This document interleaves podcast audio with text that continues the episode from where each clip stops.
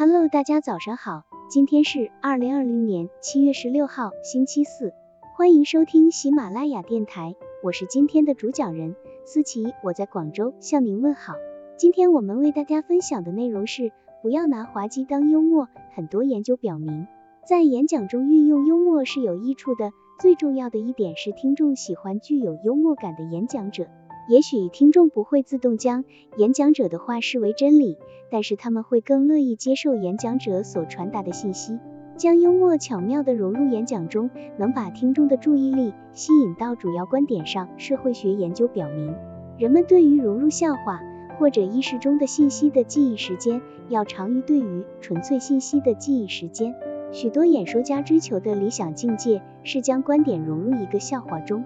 当听众记住这个笑话，并将它讲给别人听时，他们会很自然地记住其中的观点。遗憾的是，有很多人把滑稽与幽默混为一谈。其实，滑稽和幽默是不同的。滑稽是一些笑话或有趣的动作的。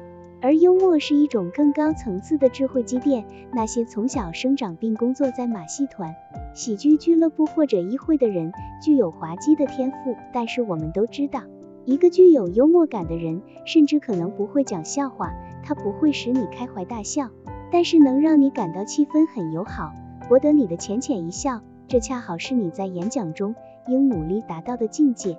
你要学会在演讲中运用幽默感，而不是用笑话展现自己滑稽的一面。你听说过哪一个演讲者以一个毫无意义的笑话开始他的演讲？如果演讲者在演讲开始时讲一个毫无意义、毫不相关的笑话，听众会有什么反应呢？可能这个笑话很滑稽，你会开怀一笑。即使是这样，这个笑话也只是分散一下听众的注意力。因为它对演讲毫无帮助，只是在浪费时间。另一种糟糕的情况是，听众对演讲者讲的笑话没有反应，这称作笑话的炸弹效应。听众都明白演讲者的意图，试图展现滑稽的一面，但是没有人回应。这时，演讲者会在一片寂静中感到很紧张，听众也会感受到这种紧张的气氛。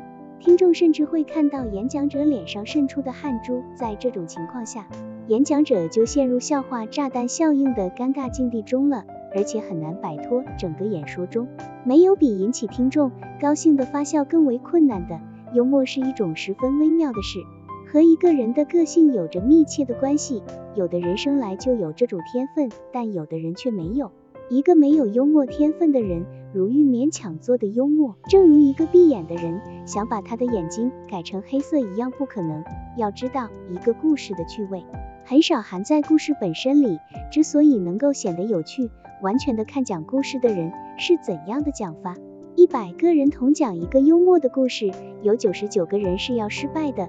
如果你是一个具有幽默天分的人，你就应该努力培养你的这份天分，使你无论到什么地方都备受欢迎。但是，如果你的天分不在这方面，那么你应要去学幽默，真是东施效颦，愚不可及了。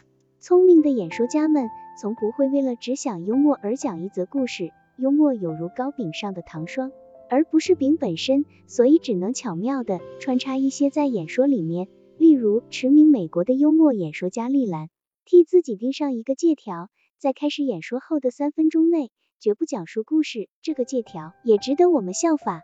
另外要强调的是，使用伤害性的幽默也属假作幽默之列。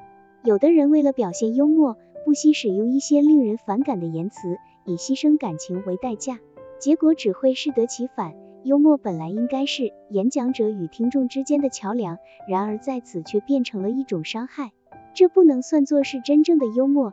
真正的幽默就应该是在淡定中彰显的灵动智慧，好笑却又不失风度，哪怕在演说中出现了突发状况，也能够应变自如。幽默的演讲不仅仅能够让听众们享受一顿耳朵的盛宴，更重要的是能够让听众们感受到演讲者的思想与高度。本文小结：幽默演讲中的禁忌。